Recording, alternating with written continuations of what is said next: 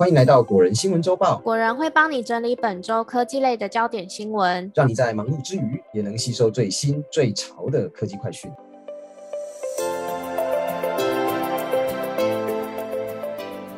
欢迎来到果仁聊科技，大家好，我是 Silver。我是 Bubber。哎，你知道这礼拜有几则科技新闻吗？嗯，我看了大纲，好像有七则吧，是吗？对，就是七则，没错。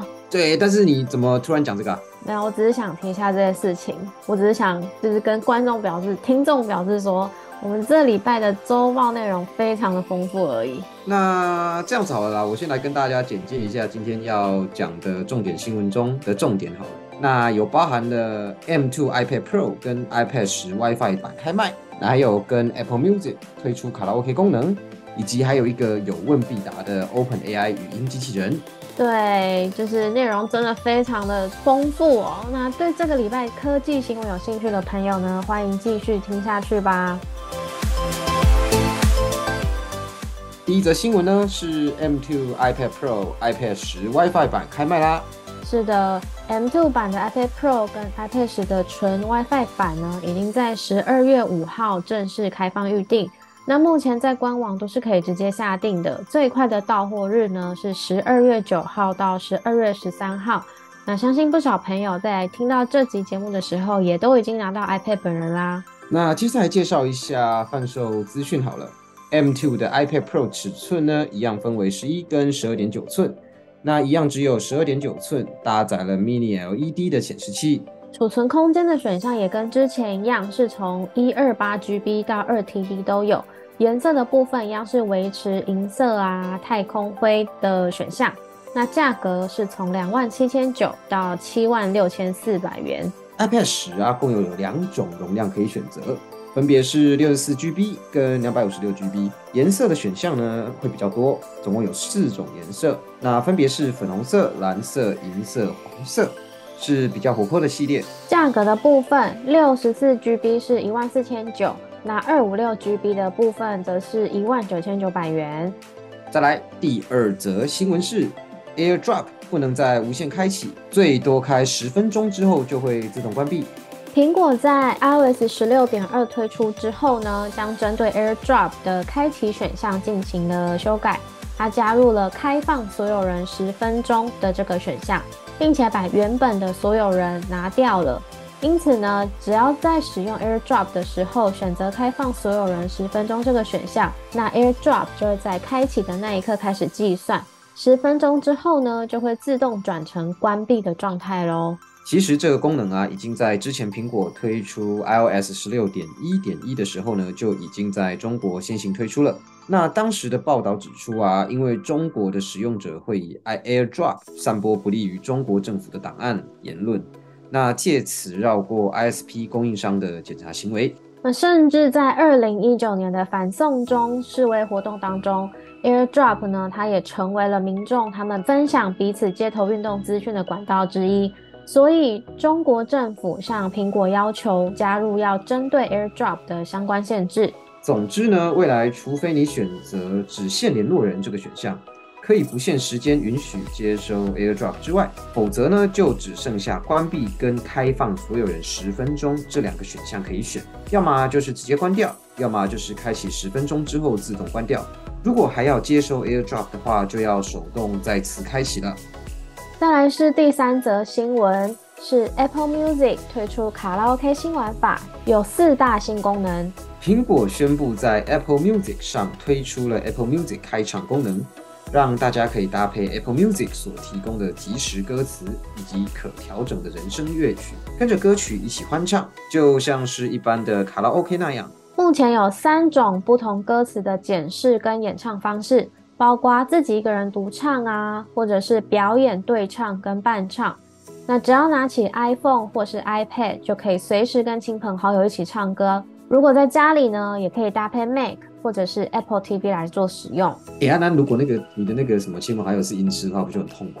我觉得这有时候也是要 也是要看一下什么什么时候该开。我觉得。那你知道怎么样可以避免这个情况吗？就是绝对不要让麦克风放到他手里。好，我觉得下次我们要注意一下啊。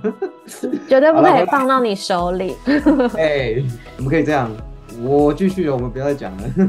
好啦 Apple Music 开唱功能包括了可调整的人声，让大家可以控制人声音量，还有动态即时歌词。以及背景人声跟歌手同框对唱功能。苹果在 iOS 十六点二版本中已经正式支援 Apple Music 的这个卡拉 OK 开唱功能了，大家可以在更新之后开始试用哦。再来是第四则新闻：iPhone 什么时候改用 USB-C 规格？欧盟公布确切日期。先前我们也跟大家聊过不少次哦。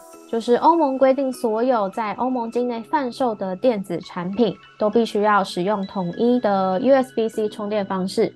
但是如果纯粹是以无线充电的产品呢，就不需要另外设计 USB-C 充电孔。前阵子欧盟在正式宣告这项规定实施细节的同时，也明确设立了相关期限，所有欧盟成员国必须在二零二三年十二月二十八日以前。制定符合欧洲议会所颁布的这项通令的国内法，而且要在二零二四年十二月二十八日起，针对手机、平板、滑鼠、键盘啊等等这些设备都要适用。笔电呢，则可以延后到二零二六年四月二十八日才适用。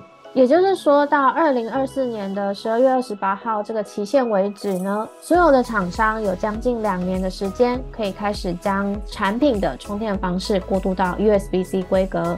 那 Apple 高层日前也在访问中表示，Apple 呢绝对会遵守这项规定，毕竟他们已经没有选择了。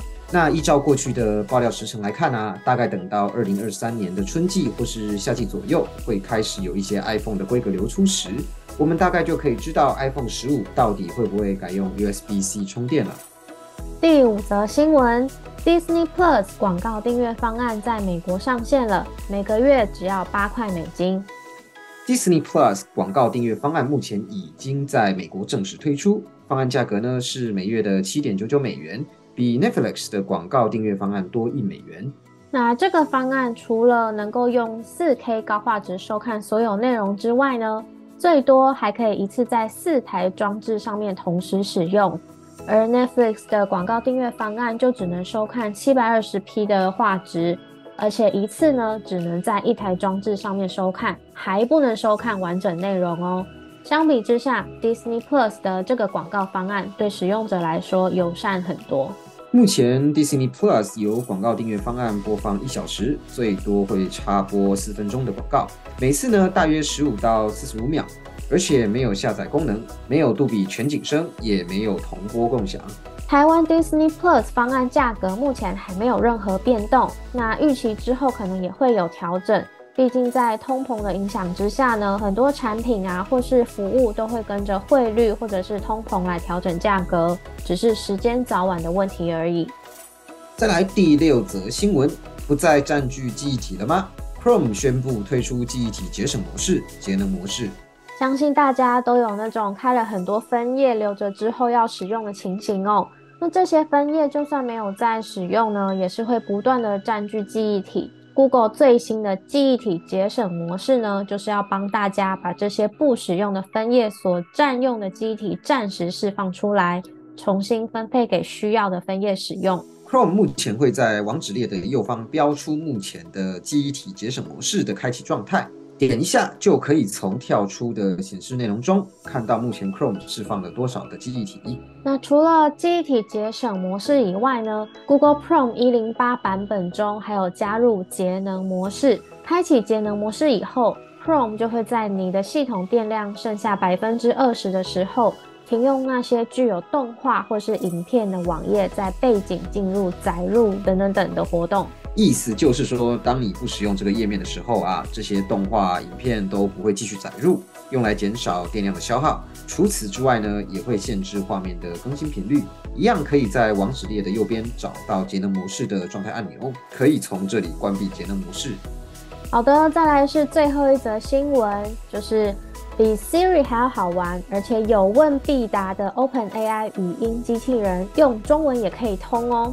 相信很多人都跟 Siri 对话过。那现在有一款 Chat GPT 机器人，可以回答的内容比 Siri 还要更广泛、更自然，也不会像 Siri 一样，有时候随便糊弄一个答案就想混过去。哎，Silver，我跟你讲，这真的是我每次在跟 Siri 说，请他讲一个笑话，他就跟我哈哈哈哈哈，然后就结束了。这就是上面说的说说什么随便糊弄一个答案就是这样。他就是在敷衍你，这个这个无悬念。了。对，那我这边呢，就先来分，就先来跟大家分享一下，就是我们国人编辑有跟这个语音机器人互动的一小段对话哦。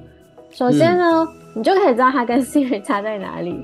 好，来，首先我们先我们先问他说，更新完以后要怎么把旧 iPhone 的资料抓进来？然后他就嗯回答的很 detail 哦，他就说，嗯请参考 Apple 官方指南，使用 iTunes 或是 Apple 使或 App App Store 的返回备份功能啊，blah blah blah，反正步骤就就蛮详细的嘛。嗯然后我们编辑有点可爱，他就再问一次 AI 说：“嗯哎、如果参考苹果人网站的资料，可以得到这些答案吗？”嗯结果嘞，这个机器人很可爱，他就说：“当然可以，Apple 官方网网站上提供丰富的资料，然后也提供教程等等。”哦，反正他就以为我们是在说 Apple 官网 Apple 不是说苹果人这样。可是我们编辑又在跟他讲了一次，他就说：“哎、我不是说 Apple 官方网站哦，我是说科技媒体网站苹果人。”然后机器人就说：“哦，我明白了，苹果人网站上面有大量专业的科技文章，你知道吗？没有，我觉得这个在自肥不行，Silver 这个在自肥，你你怎么看？我们就是要用 Podcast 来自肥自己啊，不然呗，对不对？”好好好好好，反正就是大家可以从刚刚的我们跟那个机器人的互动，可以看到说，他其实回答方式很自然，而且就像真的在跟你说话一样。好的，那其实这款机智慧机器人啊，是由 OpenAI 这个人工智慧研究实验室在最近发表的。它透过不断的训练后，能够用自然语言的方式跟使用者一问一答，而且反涵盖的范围相当广。那像是说你问他怎么样煮好吃的白饭哦，他也可以很有条理的把步骤都一步一步跟你讲。而且写的蛮详细的。呃，如果大家有想玩这款语音机器人的话，只要到 OpenAI 的网站注册一个账号就可以喽。好啦，那以上呢就是这个礼拜的果仁科技周报。喜欢本集内容的朋友呢，别忘记帮我们按赞点喜欢。也欢迎把果仁聊科技分享给更多的朋友哦。那今天节目先到这边，我们下次见，拜拜。拜拜。